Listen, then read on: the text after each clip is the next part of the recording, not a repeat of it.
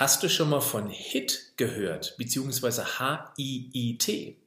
Wenn du Ausdauersportler und oder Kraftsportler sein solltest, dann investiere unbedingt diese etwas mehr als 50 Minuten in dieses wahnsinnig spannende Interview mit einem der führenden Experten zu dieser Trainingsmethodik. Das, was du hier an Zeit investierst, holst du beim Training um ein Vielfaches wieder raus und das bei noch besseren Trainingsergebnissen. Los geht's! Hallo, einen schönen guten Tag, Herr Professor Dr. Dr. Jürgen Giesing. Schön, dass Sie mit dabei sind bei diesem Interview. Hallo, Herr Heitzmann, ich freue mich. Sie sind ja Sportwissenschaftler und haben in Marburg und London studiert. Dann haben Sie eine Doktorprüfung abgelegt und leiten jetzt schon seit zehn Jahren das Institut für Sportwissenschaft an der Universität in Landau. Und Sie gelten, und das finde ich wahnsinnig spannend, als der führende Experte auf dem Gebiet des hochintensiven Trainings, also über das, was wir heute sprechen, nämlich dieses HIT oder HIIT.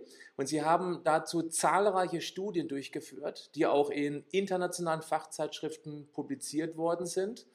Und sie haben auch nicht nur erfolgreiche Bücher über das HIT, also HIT geschrieben, sondern erst kürzlich ein sehr umfassendes Buch über Kreatin herausgebracht. Auch ein ganz spannendes Thema, Entweder werden wir das heute auch noch kurz thematisieren, weil es ja mit Hit zwar sich kombinieren und vereinen lässt, aber doch ein ganz anderes Thema ist. Mhm. Gut, wie kam denn Ihre Begeisterung für dieses Thema überhaupt zustande, für das Hit-Training? Ja, das war so, das war im Wesentlichen persönliches Interesse. Also wie viele andere auch, war ich in meiner Jugend sportlich aktiv. Und dann sucht man natürlich auch nach der Methode, wie kann man effektiv die Muskeln trainieren. Und ich habe festgestellt, dass das, was man damals so überall lesen konnte, nämlich, dass man möglichst viel trainieren muss und ähm, je mehr, desto besser, weil man hat ja 600 verschiedene Muskeln und jeder Muskel muss in verschiedenen ähm, Weisen trainiert werden. Dann kommt man ja auf Riesentrainingspläne. Und für mich hat das überhaupt nicht funktioniert. Also selbst bei täglichem Training konnte ich keinerlei Fortschritte erzielen und habe eben gedacht, na gut, das ist eben so, habe ich keine Veranlagung dafür. Ähm, und ja, habe aber weiterhin mich interessiert für das Thema und alles gelesen, was ich in die Finger kriegen konnte. Und als ich dann ähm, das Glück hatte, eine Zeit lang in London zu studieren, ich muss dazu sagen, das war 1990, das heißt äh, lange vor Zeiten des Internets. Zumindest gab es ja schon das Internet, aber die Informationen waren noch nicht alle online. Heute kann man jede Fachzeitschrift, egal ob von Neuseeland aus oder von irgendeinem Dorf äh, in Deutschland aus, kann man alles abrufen. Das war damals anders. Na, jedenfalls hatte ich dann dort die Möglichkeit, auf die gesamte internationale Forschungspublikation ähm, zuzugreifen. Das habe ich auch gemacht. Und da bin ich dann auf eine Sache gestoßen, die nannte sich High Intensity Training. Und das war ein total logischer Ansatz. Da hieß es nämlich, man muss einen Muskel trainieren, bis er ermüdet ist und ihm anschließend Zeit geben zur Erholung. Und was man äh, da schon in ersten Versuchen festgestellt hatte, war nämlich, dass es gar nicht wichtig ist, dass man Muskeln sehr, sehr viel und sehr, sehr häufig trainiert, sondern einfach nur regelmäßig und intensiv. Konkret heißt es, dass wenn man eine Übung macht und macht diese Übung wirklich bis zur momentanen Muskelerschöpfung, dass dann kein weiterer Satz von derselben Übung notwendig ist. Und wenn ich doch noch einen Satz mache, dann sind die zusätzlichen Zugewinne, die dieser weitere Satz bringt, sehr gering, wenn überhaupt. Ja? Und das ist eigentlich auch logisch, weil durch diesen einen intensiven Reiz setze ich dem Körper ja schon äh, den Trainingsreiz und damit die Veranlassung, sich anzupassen. Ich habe das dann persönlich ausprobiert und habe zum ersten Mal festgestellt, ja, Donnerwetter, da kann man wirklich ganz leicht Muskeln mit aufbauen. Und das hat mich begeistert. Und ich habe das dann zu meinem Thema gemacht und ähm, immer weiter untersucht, mich damit beschäftigt. Mittlerweile haben wir eine, eine große Zahl von Studien durchgeführt und haben gezeigt, dieses Hochintensitätstraining ist genauso effektiv wie das übliche Mehrsatztraining.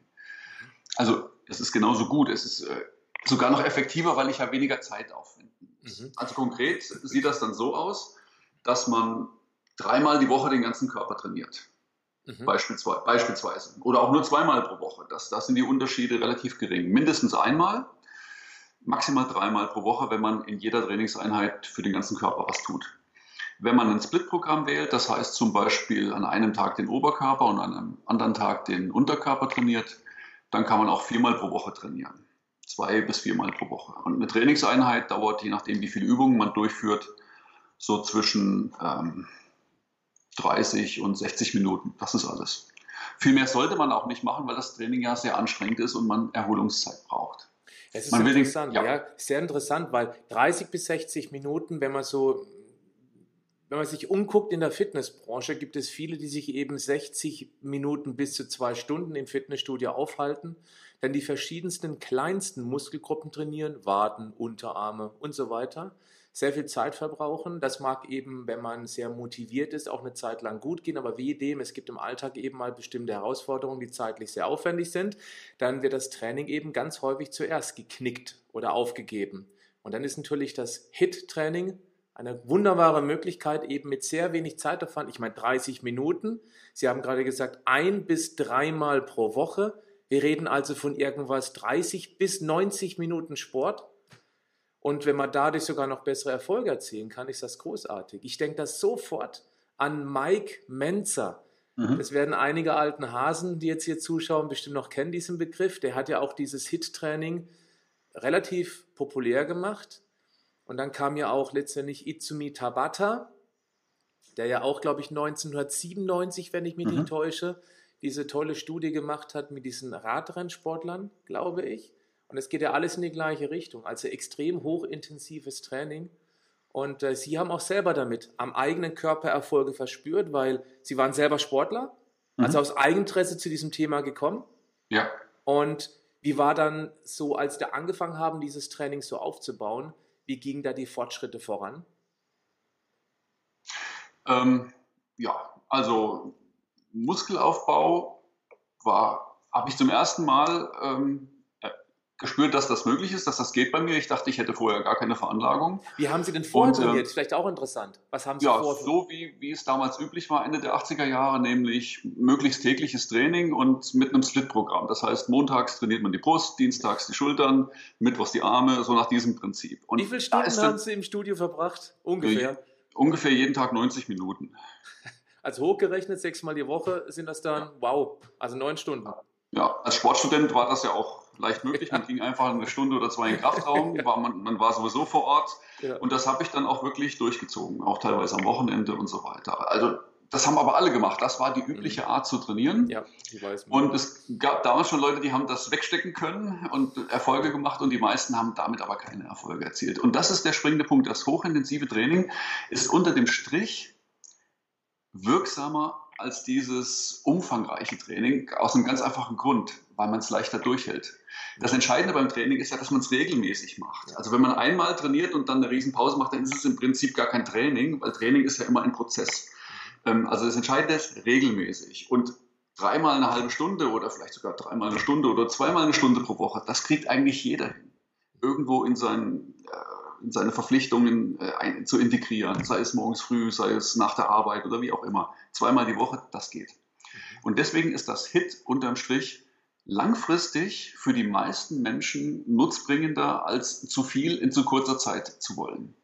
Und ich muss ähm, auch gleich äh, einigen die, die Furcht so ein bisschen davor nehmen, weil das, das klingt so dramatisch. Hochintensives Training. Das ist ja, viele Leute raten generell ab, sagen, oh, hochintensives Training, nein, hohe Intensitäten sind potenziell gefährlich. Das ist aber nicht wahr, weil wir reden ja hier nicht von, von ähm, Gewichten, die gestemmt werden, dass die besonders hoch sind, sondern im Gegenteil. Hohe Intensität bedeutet hohe Anstrengungsintensität. Ja, das heißt, wenn ich acht Klimmzüge schaffe, dann mache ich auch acht und ich versuche sogar noch den neunten zu machen. Oder wenn ich 30 Liegestützen schaffe, dann mache ich 30 Liegestütze und höre nicht nach 25 auf. Mhm. Also beim klassischen Training würde man 25 Liegestütze machen, ein, zwei Minuten Pause, dann wieder 25 und dann nochmal 25. Beim Hit macht man das äh, alles in einem. Man macht gleich die 30 und versucht den 31. noch. Mhm. Daran wird man meistens scheitern, aber das passiert ja, passiert ja nichts. Man schafft es einfach nicht, sich hochzudrücken. Irgendwann schafft man dann den 31. Und wenn man den geschafft hat, versucht man den 32. Mhm. Ja. Und so geht das immer weiter. Und deswegen ist das total ungefährlich, weil eine Sache nämlich auch noch hinzukommt. Beim Hit ist eine Grundregel total sauber trainieren. Also technisch perfekt. Mhm. Denn man will ja, also anders als beim Gewichtheben. Der Gewichtheber nimmt ganz, ganz hohe Gewichte und reißt die dann mit Schwung hoch. Beim Hit ist genau das Gegenteil. Man nimmt etwas leichtere Gewichte und macht die ganz betont langsam und korrekt, damit auch wirklich der Muskel, den ich trainieren will, äh, die ganze Arbeit verrichten muss. Und ähm, dann kommt hinzu, inzwischen können wir ja sehr gut durch EMG-Analysen sehen, welcher Muskel arbeitet bei welcher Bewegung. Und das, da hat sich gezeigt, dass ähm, es etwas gibt, das man Muskelsynergismus nennt. Das heißt, Muskeln arbeiten bei ganz vielen Bewegungen zusammen. Mal die einen, mal die anderen, je nachdem, was es für eine Bewegung ist. Das heißt, bei einer ganz banalen Übung wie der, wie der Armbeuge, wenn wir sagen, wir trainieren Bizeps, dann trainieren wir in Wahrheit über 20 verschiedene Muskeln. Und das sind nur die, die sich bewegen, die aktiv kontrahieren. Das sind gar nicht die mitgerechnet, die noch stabilisieren in der Schulter, im Rücken und so weiter. Das heißt, selbst bei ganz einfachen Bewegungen haben wir schon eine Vielzahl, haben wir Dutzende von Muskeln, die da zusammenarbeiten. Und das ist auch der Grund, ähm, warum es mit einem Dutzend Übungen möglich ist, ein ganz effektives Training für die gesamte Körpermuskulatur hinzubekommen. Sie haben gerade eben gesagt, äh, bei der Liegestütz 30. 30. Wiederholung, 31. ist es generell beim HIT-Training so, dass man tendenziell eher hohe Wiederholungszahlen wählt, weil klassisch, wie ich das früher als ähm, Fitnesslehrer gelernt habe, ist ja Muskelaufbau im Bereich von 6 bis 12. Mittlerweile redet man von Time under Tension, also die Belastungsdauer. Ja. Und was ist da mit der Wiederholungszahl beim HIT-Training? Auf was sollte man da achten? Ja, also das gilt nach wie vor. Ähm, mittlerweile weiß man, dass es so eine Art Korridor gibt. Also es ist jetzt egal, ob ich neun Wiederholungen mache oder elf. Entscheidend ist, dass innerhalb eines bestimmten Zeitrahmens die Erschöpfung eintritt. Ähm, heißt also, alles, was so zwischen 60 und 120 Sekunden ist, ist ideal für Muskelzuwachs. Mhm. Und damit natürlich auch für einen Kraftzuwachs, weil ein dickerer Muskel ist auch immer ein stärkerer Muskel. Mhm. Ähm, deswegen, zwischen einer und zwei Minuten, wenn ich irgendwo in dem Bereich die Erschöpfung erziele, ist es gleich effektiv. Gibt es keine großen Unterschiede. Deswegen diese Faustregel von sechs bis zwölf Wiederholungen stimmt immer noch wenn man sie schön langsam macht und das soll man ja machen. Also insofern, da hat sich das bestätigt, was man, was man schon jahrelang angenommen hat. Deswegen war das Beispiel mit den 30 Liegestütz von der Wiederholungszahl her eher zu hoch gegriffen. Mhm. Ich wollte damit nur sagen, Wobei dass man, man die auch schneller machen kann. Das ist ja klar als Kreuzheben genau. oder Kniebeugen. Richtig. Ja, also kommt es ja. tatsächlich viel mehr auf diese TUT, die Time Under Tension, also Zeit unter Belastung oder unter Spannung an, als auf die Wiederholungszahl. Kann man das ja, wissenschaftlich so fixieren? Ja, das kann man. Mhm. Und zwar durch einen einfachen Zusammenhang. Wir wissen ja, dass das übliche Dreisatztraining auch funktioniert. Also dieses, was weiß ich, dreimal zehn Wiederholungen mhm. äh, funktioniert. Aber das Hit, wo man vielleicht statt dreimal zehn einmal zwölf macht, aber die, diese zwölfte Wiederholung war wirklich die letztmögliche, das ist genauso effektiv. Und wenn man das jetzt mal von der Time under Tension betrachtet, dann passt das ja. Der eine macht vielleicht ähm, dreimal 45 Sekunden Anspannungszeit und hat dann auch zusammen das, was derjenige, der das Hit macht, in diesem einen Satz hat. Mhm. Also man erzielt gewissermaßen das gleiche Resultat, was die Ermüdung angeht, was die Time under Tension angeht, was die mechanische Belastung angeht und all das sind ja äh, Schlüsselreize, die den Muskelwachstum auslösen. Mhm. Also kann man festhalten, dieses HIT-Training, High-Intensity-Training, da geht es einfach im Kern darum, dass man den Muskel bei korrekter Technik über Gebühr reizt, damit mhm. er eben mit einer Anpassung reagiert. Das ist das genau. Hit-Training, weil viele würden sagen, ja, das mache ich ja schon immer so, habe es aber nie als Hit bezeichnet. Also es geht um die Intensität am Ende. Es gibt einen schönen Spruch, da wurde ein bulgarischer Weltmeister im Gewichteheben von einem Reporter gefragt, ähm, wenn Sie zehn Wiederholungen machen, welche von diesen zehn ist die wichtigste? Hat er geantwortet, die elfte. Und genau das ist der springende Punkt. Mhm.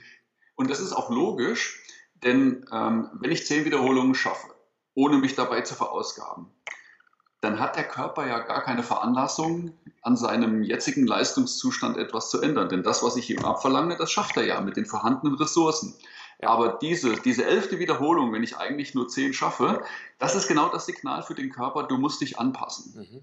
Ich vergleiche das immer mit anderen Anpassungsreaktionen ähm, oder auch ähm, Beispiel wenn man jetzt sagt, oh, ich bin so blass, ich will mein Teint ein bisschen, ich brauche ein bisschen Sonnenbräune, ja, dann brauche ich auch ein gewisses Maß an, an Sonnenintensität, damit überhaupt was passiert. Wenn ich mich im November draußen hinlege, dann wird nichts passieren, weil die Intensität der Strahlung nicht ausreicht, um den Körper dazu zu veranlassen, an seinem jetzigen Zustand etwas zu verändern. Mhm. Und deswegen muss der Reiz so hoch sein, dass der Körper merkt, oh, hier komme ich an meine Grenzen, ich muss meine Ressourcen erhöhen. Mhm. Und da ist es, das kann man jetzt durch ein Dreisatztraining machen, was nicht so intensiv ist, oder durch ein Einsatztraining, also durch ein Hit, was eben intensiver ist. Mhm. Ähm, Training wirkt ja so gesehen wie Medizin, weil viele Menschen haben ja mit Muskelrückgang und Knochenschwund und sowas zu tun. Und Training ist in dem Fall wirklich besser als jedes Medikament, weil es die Muskeln erhält. Und der Vergleich mit dem Medikament ist ganz gut, denn wenn ich jetzt einen Impfstoff brauche, zum Beispiel 300 Milligramm, um gegen irgendwas immun zu sein, dann gibt der Arzt mir ja gleich diese 300 Milligramm mit einer Verabreichung. Und er sagt nicht, jetzt 100 Milligramm, dann warten wir eine Minute, dann nochmal 100 Milligramm. Also es ist ja dasselbe Prinzip. Wir wollen ja den Körper zu einer bestimmten Reaktion veranlassen. Mhm. Das machen wir beim Training ganz genauso. Und da gibt es eben den Ansatz zu sagen, anstatt das jetzt in Portionen aufzuteilen, machen wir es eben gleich so, dass wir eine lokale Muskelerschöpfung haben, damit der Körper merkt, okay, ich muss mein Potenzial erhöhen, ich komme mit der vorhandenen Kraft äh, nicht weiter. Mhm wenn jetzt jemand hochmotiviert ist, so wie ich schon seit vielen Jahren mit meinen fast 45 und drei oder fünf Sätze macht, ich bin im Bereich CrossFit unterwegs, da arbeiten wir eben auch gerne mit fünf mal fünf Wiederholungen beispielsweise und da ist dann schon jeder Satz eigentlich bis zum aktuellen Muskelversagen, also so, dass eine sechste oder auch siebte Wiederholung unmöglich ist. Ist man dann zu schnell im Übertraining? Ist das überhaupt gar nicht notwendig? Dass man eben fünfmal bis an die Leistungsgrenze rangeht? Ist nicht unbedingt notwendig, ja. Ähm, mit jedem zusätzlichen Satz von derselben Übung steigt die Gefahr des Übertrainings. Das ist ganz klar. Und ähm, übrigens, viele Leute haben Angst, dass sie beim hochintensiven Training zu schnell ins Übertraining kommen, weil sie zu intensiv sich anstrengen. Das ist aber nicht der Fall, weil man kann nicht anhand von Intensität übertrainieren. Beispiel Klimmzüge. Wenn ich acht Klimmzüge schaffe und ich versuche jetzt mit Gewalt den neunten, dann werde ich ihn nicht schaffen. Mhm. Äh, aber dadurch, dass ich jetzt den neunten Klimmzug versucht habe, komme ich nicht ins Übertraining. Mhm. Aber wenn ich 10, 20 Sätze Klimmzüge mache. Mit fünf Wiederholungen, dann kommen wir genau, eher ins, ja klar. Mhm. Richtig, ja. Also wir, wir überlassen uns eher, das ist wie beim Sonnenbrand, ja. Also wenn ich drei Minuten draußen bin, bei sehr, sehr intensiver Einstrahlung, werde ich mich nicht verbrennen. Aber wenn ich bei weniger Strahlung fünf Stunden in der prallen Sonne bin, mhm. kriege ich eher einen Sonnenbrand. Mhm. Und äh, ja, daran sieht man, die Intensität ist nichts, wovor man Angst haben muss, sondern es ist eher der Umfang des Trainings. Genau, und immer noch mal ganz klar betont, die, die, Technik ist das ja. absolut Wichtigste, weil man kann noch irgendwas hinhuddeln, aber das ist ganz klar, das muss man, glaube ich, auch nicht weiter thematisieren. Technik geht immer vor. Und noch was, man kann ja durchaus fünf Sätze machen, aber dann wäre es sinnvoller ähm, zu sagen, ich mache fünf verschiedene Übungen, weil ja jede Übung andere Muskelfasern noch ein bisschen anspricht. Ja. Mhm. Wo wir ähm, gerade eben über das Übertraining gesprochen haben, ja. was sind denn so klassische Anzeichen für ein Übertraining?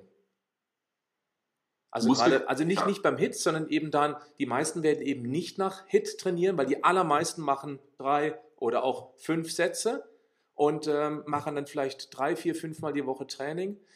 Da ist dann eigentlich schon rein vom Zeitaufwand oder wie häufig ich an Gewichten arbeite, eher logisch, dass man dann eher im Übertraining landet. Was wären so klassische Anzeichen dann? Was merkt man dann?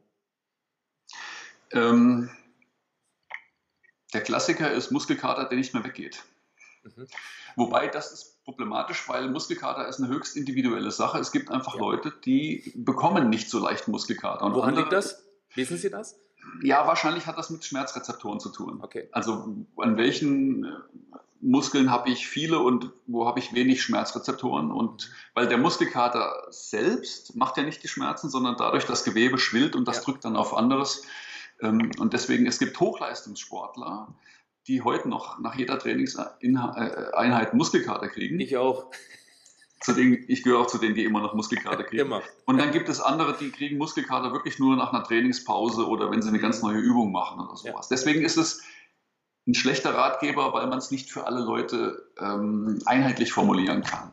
Mhm. Äh, eine ganz banale Sache ist, wenn man keine Lust auf, wenn man eigentlich ein sportlicher Typ ist und sich immer aufs Training freut und irgendwann merkt, ich habe heute eigentlich gar keine Lust. Mhm. Das ist schon mal ein Anzeichen. Mhm.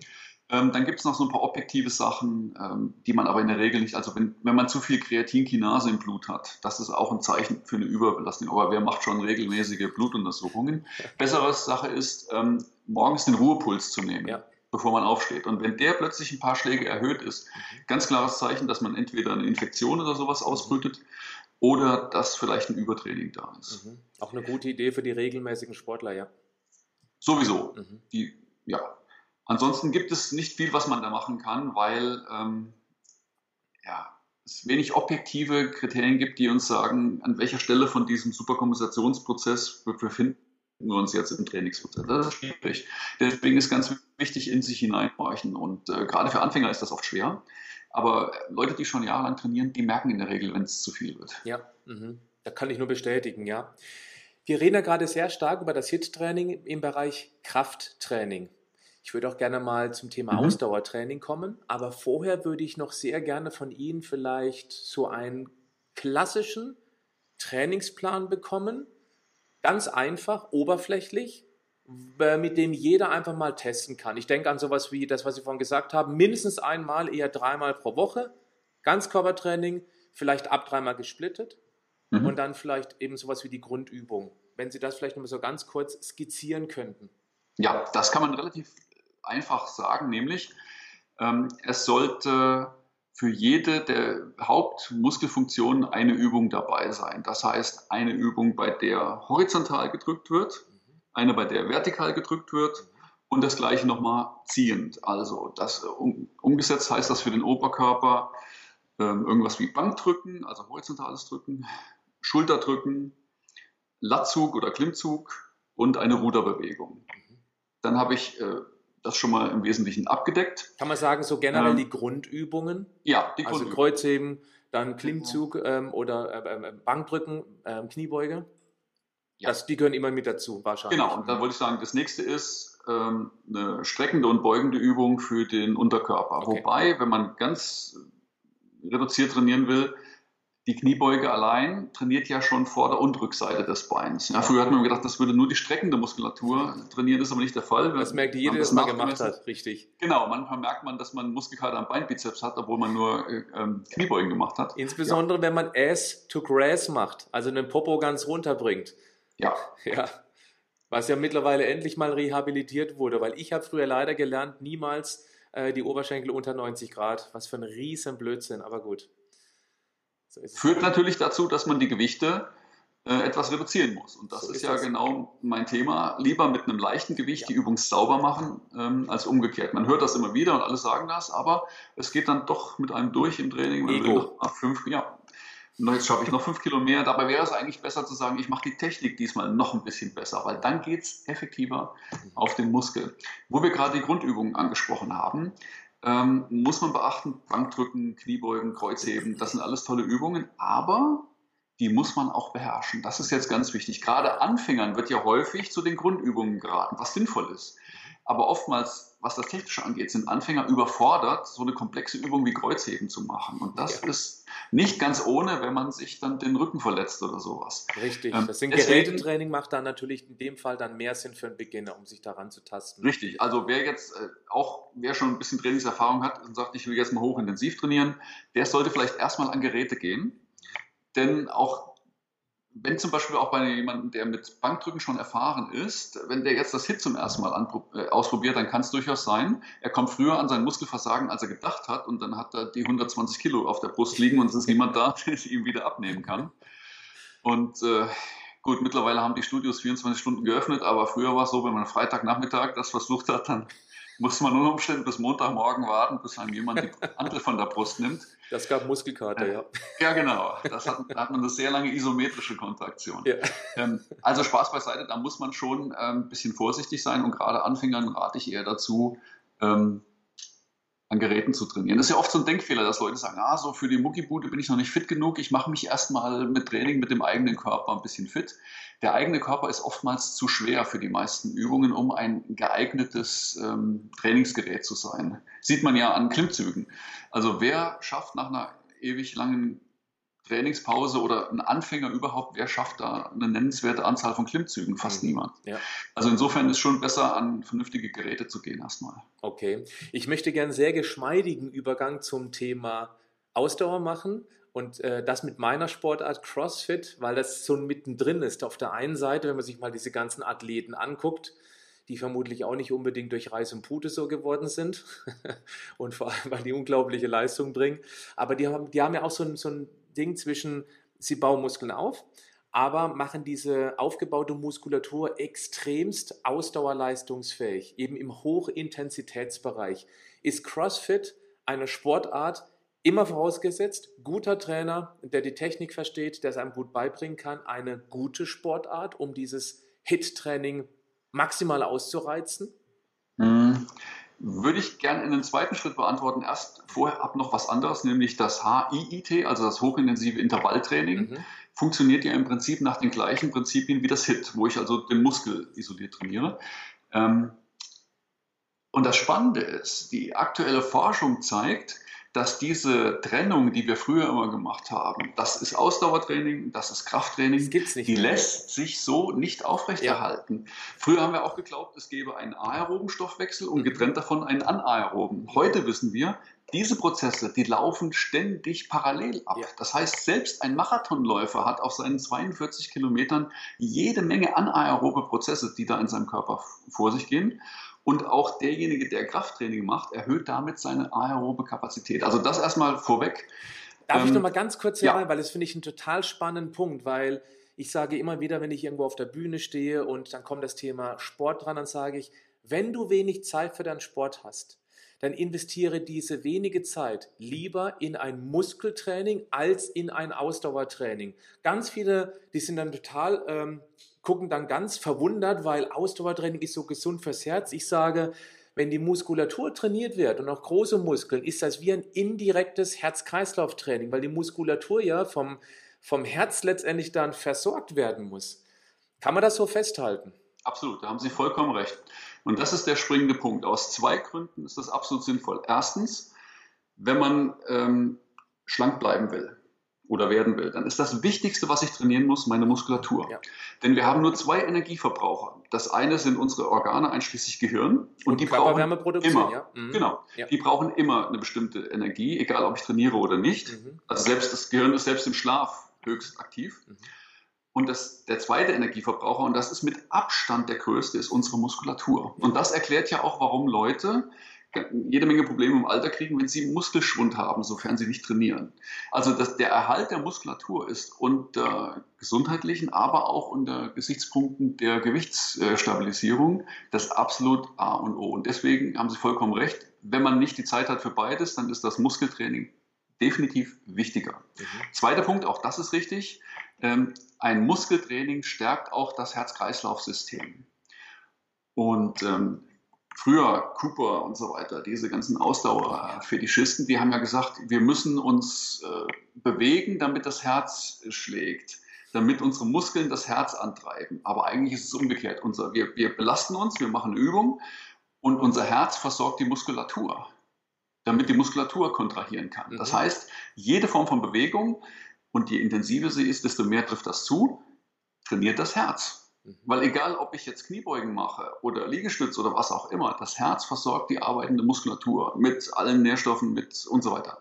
Und deswegen ist äh, jedes Training gut fürs Herz. Es ist auch so, dass eben gerade durch das HIT oder HIIT-Training der sogenannte Nachbrenneffekt deutlich gesteigert ist im Vergleich ja. zum gemütlichen Joggen oder Nordic Walking machen oder Schwimmen oder Wandern oder Tanzen. Absolut, absolut. Und das ist ja der zweite, das zweite Missverständnis, warum man früher immer so auf das Ausdauertraining gesetzt hat ähm, bei der Gewichtsabnahme, weil man gesagt hat, äh, ein leichtes Joggen oder sowas, das kann ich zwei Stunden durchhalten. Das heißt, ich habe dann 600 Kalorien verbrannt. Mhm. Also man hat immer nur geguckt, wie viel verbrenne ich während der Belastung. Und dann ist klar, je langsamer ich mache, desto länger halte ich es durch mhm. und desto höher ist am Ende der Kalorienverbrauch. Nur, wie realistisch ist das denn, dass Leute zu viel essen und diese ganze Energie, die sie zu viel zu sich genommen haben, dann ständig wieder abtrainieren? So viel Zeit hat ja niemand. Ja, genau das ist es nämlich. Oder sie nehmen sich die Zeit, weil sie am Anfang hoch motiviert sind, aber eben sobald im Alltag was dazwischen kommt, wird eben das lange Training zuerst gecancelt.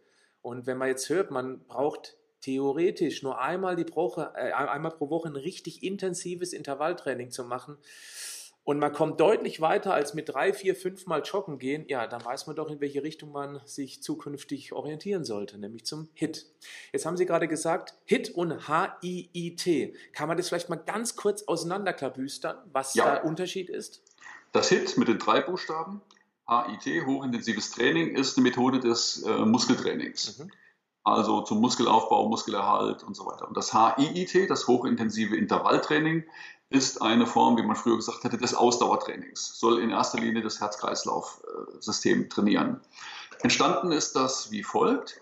Ähm, Genauso wie man früher beim Muskeltraining viel zu viel gemacht hat und das ständig wiederholt hat, so hat man früher auch Ausdauer trainiert. Das ging immer über den Umfang. Ja? Also wenn man leistungsfähiger wurde, ist man noch, noch weiter gelaufen. Und irgendwann hat man gemerkt, wir können die Umfänge nicht, nicht äh, ewig ausdehnen. Mhm. Und der erste Hochleistungssportler, der dieses Intervalltraining praktiziert hat und damit sehr, sehr erfolgreich war, war Emil Zatopek. Also der hat alle möglichen Weltrekorde aufgestellt, von 5000 bis zum Marathon. Äh, und der hat eben auch äh, intensives Intervalltraining gemacht, das heißt Sprinten. Man man geht auf einen Sportplatz, man läuft sich locker ein und dann sprintet man zum Beispiel 100, 200 Meter. Danach geht es wieder langsam, bis sich die, die, Herzfrequenz wieder beruhigt hat und so weiter. Und dann was, sprintet man wieder. Mal ganz kurz, was ja. heißt beruhigt? Ähm, gibt es ja irgendwie einen Wert, an dem man sich orientieren kann? Ja, also ähm, absolute Werte sind individuell total verschieden. Ja. Deswegen ganz einfache Faustregel. Ähm, ungefähr 30 Sekunden bis eine Minute sollte man dann wieder langsam haben. Also ganz einfach zusammengefasst, 30 Minuten, äh, Entschuldigung, 30 Sekunden hohe Intensität, also ein Sprint. Ja. Gefolgt von 30 bis 60 Sekunden äh, Erholungszeit. Und, Und nicht, nicht, länger als drei Minuten Erholungszeit. Nicht länger als, okay, nicht länger als drei ja. Minuten, okay. Ja. Und wie lange macht man, wie viele Intervalle macht man? Das ist natürlich auch Maximal, hochgradig individuell, das ist klar, aber von bis? Drei bis sechs. Okay, nur? Ja, auf keinen oh, Fall mehr. Ist mal schnell fertig. ja.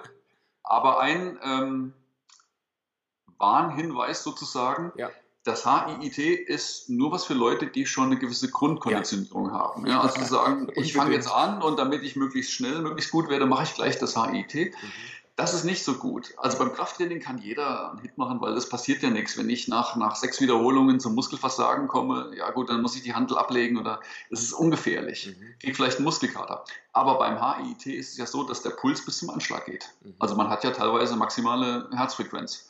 Und das ist für das gesamte Herz-Kreislauf-System natürlich schon anspruchsvoll. Mhm. Das bedeutet, man sollte nicht mit dieser Trainingsform einsteigen, sondern erstmal eine gewisse Zeit, mehrere Wochen mindestens, vielleicht sogar ein paar Monate, erstmal so dieses niedrigintensive Grundlagenausdauertraining machen. GLA1, ja. Wäre das möglich, dass man in diesem äh, Grundlagenausdauer einfach ab und zu mal so ein naja, kein Sprint, aber eben ein deutlich höheres Tempo forciert, ja. um einfach mal zu gucken, wie fühlt genau. sich das denn an und danach eben wieder drei, fünf Minuten das normale Tempo. Ganz genau. Ganz und genau. Also das ist die Pausen verkürzen. Ja, das ist die Herangehensweise. Und auch ohne wirkliche Zeitangabe, weil auch das ist klar, ist total individuell. Wenn jemand 30 Jahre nichts gemacht hat, der braucht länger, bis er sich an diese Intensitäten gewöhnt, als jemand, der jetzt ein Jahr Sportpause hatte oder weniger trainiert hat, ähm, aber schon generell ja, Grundlagenausdauer hat und eben auch die Erfahrung, weil ähm, ich erkenne das an mir, wenn ich anfange zu sprinten, das ist ja auch eine sehr komplexe Bewegungs- Folge. Das heißt, die Arme müssen richtig funktionieren, die Füße müssen richtig hochgezogen werden. Das ist ja auch eine Technik, ohne es zu verkomplizieren. Aber deswegen kann man nicht sagen, ja, man muss jetzt äh, drei Monate genau so trainieren und dann geht es einen Schritt weiter. Das ist Quatsch. Ja. Das wäre unseriös. Ja, und da sprechen Sie was ganz Wichtiges an, weil eben sagten Sie auch, äh, dass CrossFit eine gute Methode ist, beides äh, zu kombinieren. Das ist auch grundsätzlich absolut richtig, aber gerade beim CrossFit muss man natürlich aufpassen. Ja. Mit zunehmender Erschöpfung ja. hat man die Tendenz, die Technik zu vernachlässigen. Absolut. Ja. Und das darf nicht passieren. Und deswegen ist es wichtig, dass man einen guten Trainer, einen guten Kursleiter hat. Man selbst sieht es ja nicht.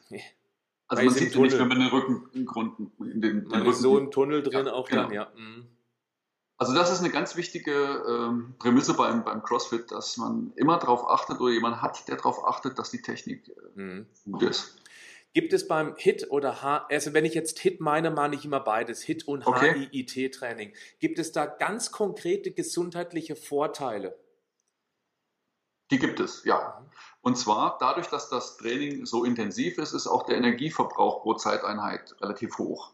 Jetzt kann man natürlich sagen, ja gut, das den gleichen Energieverbrauch, den kann ich ja kriegen, wenn ich zwei Stunden laufe oder sowas oder zwei Stunden trainiere. Das ist grundsätzlich richtig, aber in dem Moment, wo für den Körper so eine akute Unterversorgung mit Sauerstoff, mit äh, energiereichen Phosphaten und all diesen Stoffen, die beim Training verbraucht werden, entsteht, mhm. da hat er natürlich auch einen sehr hohen Nachschubbedarf. Mit anderen Worten, der Körper passt sich unheimlich gut an in einer Weise, die wir gerne haben, nämlich er bildet mehr Mitochondrien, also die Kraftwerke der Zelle. Er bildet mehr Blutkörperchen und sowas. Dadurch, dass ich einfach eine Unterversorgung mit all diesen Dingen für ein paar Sekunden habe, dann merkt der Körper über seine Regelkreise, hier ist eine Unterversorgung, also muss ich die Versorgung erhöhen.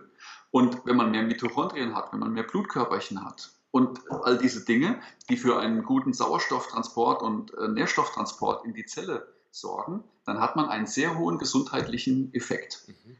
Das ist also ein wichtiger Grund, also wer vorher noch nicht überzeugt war, das ist ein Grund zu sagen, ich strenge mich im Training richtig an, damit der Körper sich auf diese Weise anpasst. Mhm. Ähm, ich gebe mal ein klassisches Beispiel.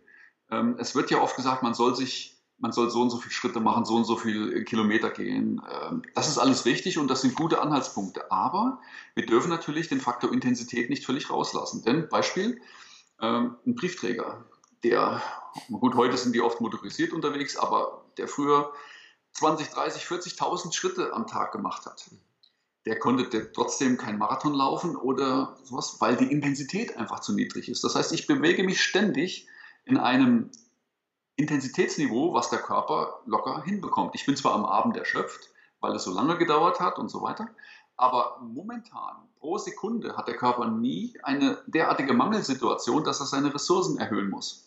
Und wenn ich das Training straffe und intensiv mache, dann habe ich während mehrerer Zeiteinheiten ähm, eine Unterversorgung an all diesen wichtigen Stoffen, dass der Körper veranlasst äh, ist, sich auf ein höheres Niveau anzupassen. Und wie gesagt, ganz wichtig, gerade für Leute, die abnehmen wollen, Mitochondrien, das sind die Kraftwerke der Zelle, da werden Stoffe verbrannt.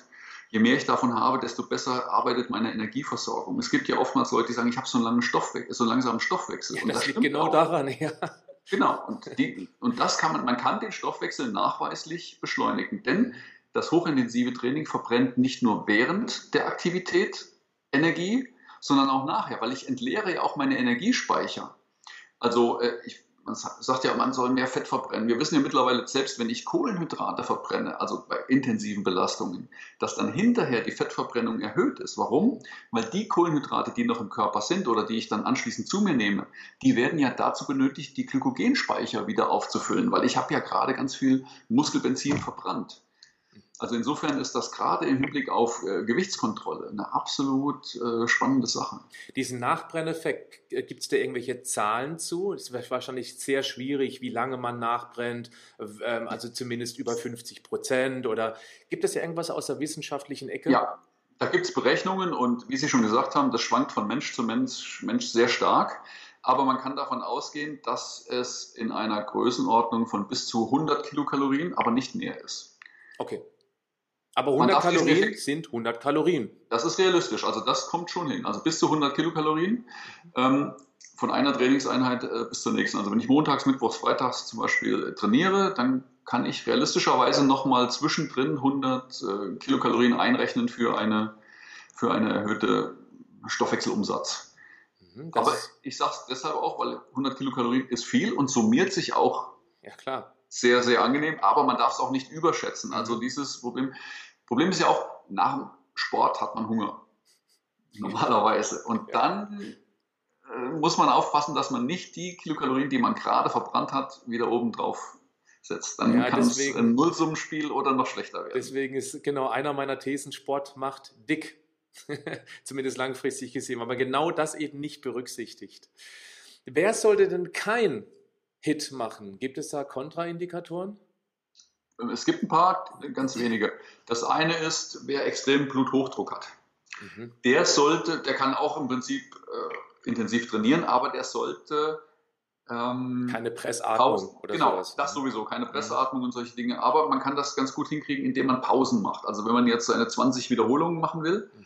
dass man nach fünf Wiederholungen jeweils, äh, wenn man Bluthochdruckpatient ist, dass man eine Pause macht von ein paar Sekunden. Da gibt es auch Untersuchungen, wo man gesehen hat, dass der Blutdruck dann sehr schön ähm, auf einem akzeptablen Niveau bleibt. Also man muss nicht, selbst bei Leuten, wo man früher gesagt hat, da ist Training absolut kontraindiziert, ähm, da muss man nicht auf Sport verzichten. Nach einem Herzinfarkt ebenso, da darf die Intensität auch nicht zu hoch sein, muss man auch Pausen einbauen. Aber ansonsten äh, fallen mir jetzt keine Kontraindikationen ein. Selbst wenn jemand Arthrose oder sowas hat, ist das super, weil wir, wir wissen heute, dass sich bestimmte äh, Strukturen im Knorpel regenerieren durch Bewegung. Früher hat man gesagt, oh, Arthrose, Das Gelenk muss geschont werden. Und ja. dann wurde es immer schlimmer. Ja. Heute wissen wir, wir können den Stoffwechsel selbst da, wo man früher dachte, da kommt gar nichts hin, aktivieren. Und dann wird selbst Arthrose besser. Und beim HIT, wie gesagt, man arbeitet ja mit, mit äh, super Technik. Es ist völlig unbedenklich. Mhm. Das Einzige, wo ich sagen würde, das hat jetzt gar nichts mit Gesundheit zu tun, äh, bei Leuten, denen ich abraten würde zum HIT, ist die Leute, die sich nicht gern quälen. Es gibt ja Leute, die sagen beim Sport, ich quäle mich gerne, ich gehe gerne an meine Grenzen, das macht mir Spaß. Und andere sagen, ja, ich kann zwei Stunden durch den Wald laufen, das ist schön, aber oh, es darf nicht so anstrengend sein. Also ich, es dürfen keine großen Ansteigungen oder sowas sein. Also es ist auch ein bisschen Mentalitätsfrage. Ja. Mhm. Also ausprobieren kann es jeder mal, weil manchmal kommt man auch erst auf den Geschmack. Man denkt, das sei nichts für einen und dann merkt man, Mensch, das hat ja richtig Spaß gemacht. Also es gibt viele Leute, die sagen, sie genießen das, sich eine halbe Stunde richtig anzustrengen und danach ähm, dieses Gefühl, wenn man wirklich den ganzen Körper intensiv trainiert hat und dann eine Ruhephase von ein, zwei Tagen einlegt. Also es kommt vielen Leuten entgegen. Aber Absolut. wie gesagt, wer sich nicht gern quält, für den ist das Hit vielleicht eher nichts. Das ist richtig. Aber viele von denen, die sagen, es ist nichts für sie, haben es auch noch nie richtig gemacht. Weil richtig. wenn man nach 20, 30 Minuten fix und fertig ist, wortwörtlich, also mit dem Training, kurze Zeit und eben auch, weil man einfach ausgelaugt ist und dann danach kommt eben dieses Synapsenfasching, also die Endorphinausschüttung und ja. so weiter, dann kann es schon sein, dass man eben seinen Spaß dran gewinnt. Man muss ja auch nicht nur Hit machen. Also gerade wenn jemand Ausdauersportler genau. ist, der könnte ja auch dann zwei, dreimal Grundlagen Ausdauer machen, den langen Waldlauf genießen oder am Wochenende mal 10, 15, 20 Kilometer, aber eben so ein, zwei Mal die Woche auf, auf die Tatanbahn und eben dann seine Hochintensitätsintervalle machen. Und das ist äh, auch gut, weil das die VO2 Max, soweit ich informiert bin, auch besser trainiert. Ja, das also ist so. hat man da viele Vorteile. Gibt es eine bestimmte Tageszeit, an der HIT besonders effektiv ist? Was sagt die Wissenschaft? Oder ist das Biorhythmus völlig individuell?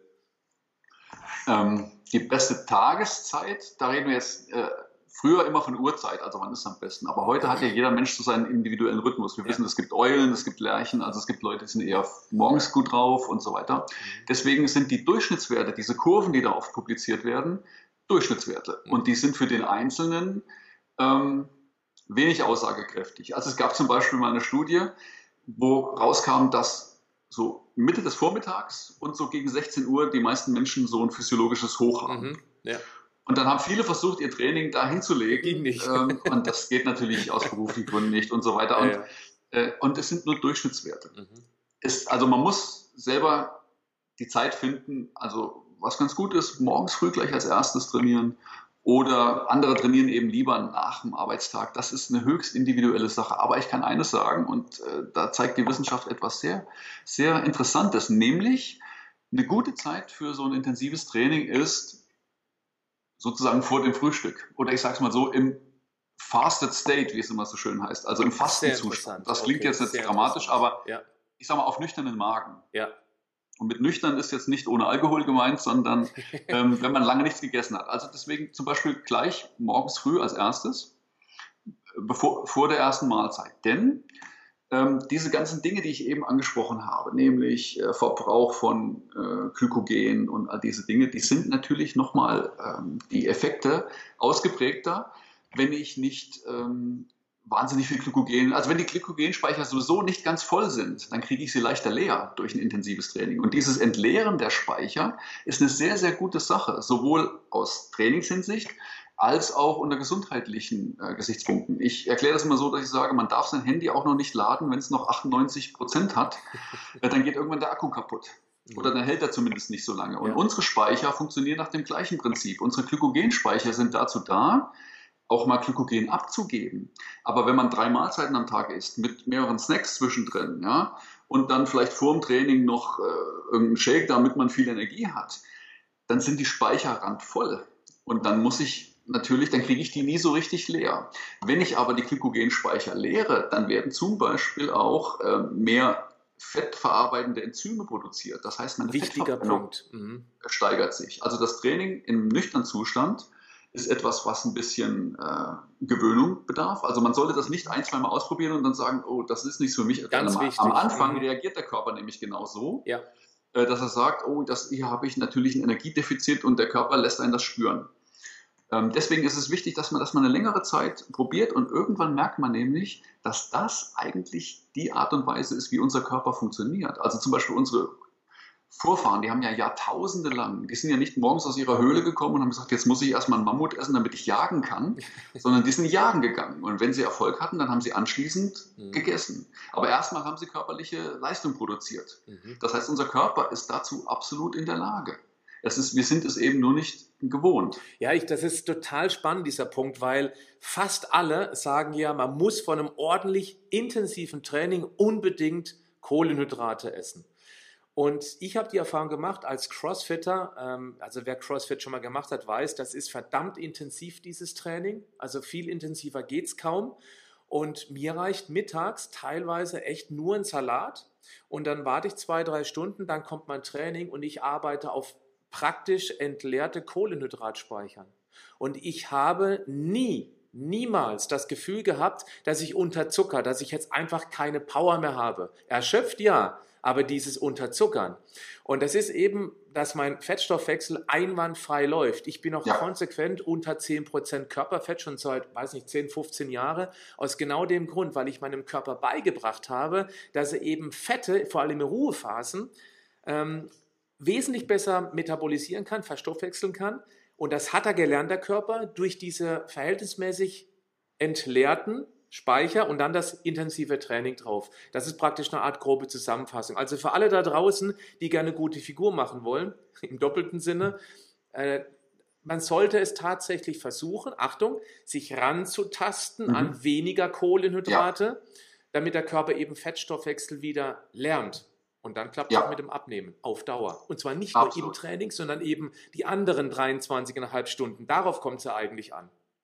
Genau das ist der springende Punkt. Und ich kann auch erklären, wo, woher das kommt, dass man ähm, immer geraten hat vor dem Training Kohlenhydrate. Und zwar unsere ganzen Studien und Observationen, das kommt ja alles aus dem Hochleistungssport. Mhm. Ähm, Breitensportforschung gibt es ja erst seit zwei, drei Jahrzehnten. Früher hat man immer geguckt, was machen die Hochleistungssportler und dann machen wir das auch.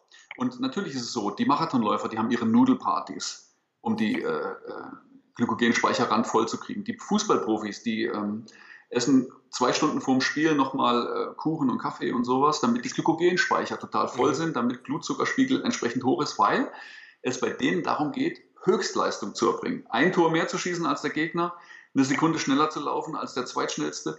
Da geht es nur um die Leistung und alles andere wird dem untergeordnet.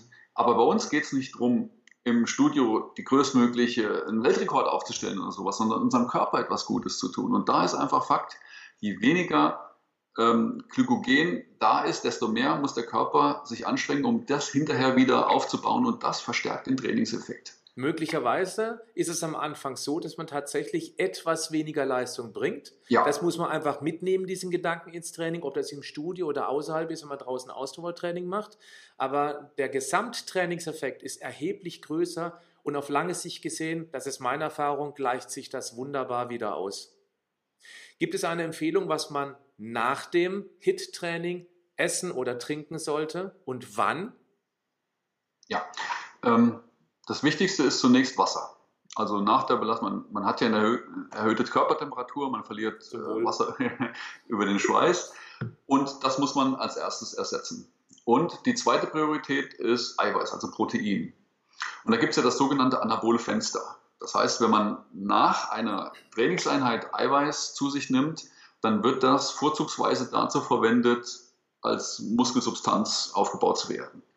Ähm, das gilt auch nach wie vor. Allerdings hat man inzwischen, seit wir, unsere Messmethoden sind ja besser geworden. Früher hat man immer gesagt, am besten gleich nach dem Training das Eiweiß, mhm. weil wir die Proteinbiosynthese eben nur im Körper für einen kurzen Zeitraum messen konnten und haben festgestellt, okay, das ist vorteilhaft. Mittlerweile gibt es gute Messungen, wo wir wissen, es gibt tatsächlich das anabole Fenster, aber es ist eher ein Scheunentor. Mhm. Mit anderen Worten, ich kann mehrere Stunden warten bevor ich Protein zu mir nehme. Äh, und trotzdem wird dann dieses Protein vorzugsweise zum Muskelaufbau verwendet. Und das ist eine gute Nachricht für all diejenigen, die sagen, also direkt nach dem Training kann ich eigentlich nichts essen oder ich möchte auch keinen Eiweißshake direkt nach dem Training, ich brauche so ein bisschen Zeit. Das ist ja oft so. Der Körper ist ja oftmals noch in diesem Aktivitätsmodus drin und braucht ein bisschen, um runterzukommen. Ähm, also wer nach dem Training seinen, seinen Proteinshake verzehren will, der kann das nach wie vor mit, allem, mit aller Berechtigung tun. Aber wenn man ein paar Stunden wartet, passiert überhaupt nichts. Ist für den Anabolismus keineswegs abträglich. Hauptsache man tut es, egal wann. Es gibt sogar Extremfälle, hat man gemessen. Leute haben abends Sport gemacht, dann nur noch die Flüssigkeit ersetzt und nichts mehr zu sich genommen. Mhm. Und am nächsten Morgen mit dem Frühstück, das Protein, was da konsumiert wurde, hat noch genauso gut funktioniert, als wenn es direkt am Abend gegessen wurde. Also wie gesagt, das anabole Fenster gibt es, aber es ist ein Scheunentor. Es gibt auch diesen Aminopool im Blut und ja. der bleibt eben auch über lange Zeit aufrechterhalten. Ja, also man kann sagen, mindestens 24 Stunden hat man den. Ja, wunderbar. Hat man da also aber keinen Druck, dass man sofort nach dem letzten Satz in die Umkleidekabine sprinten muss und sich dann Eiweißshake, Whey-Protein reinkippt.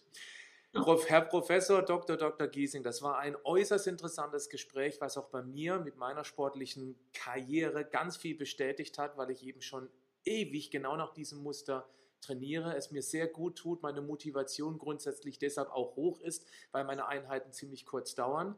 Ich möchte dringend allen, die diesen Podcast hören oder das YouTube-Video anschauen, auch ihr Buch empfehlen. Das nennt sich Hit Fitness.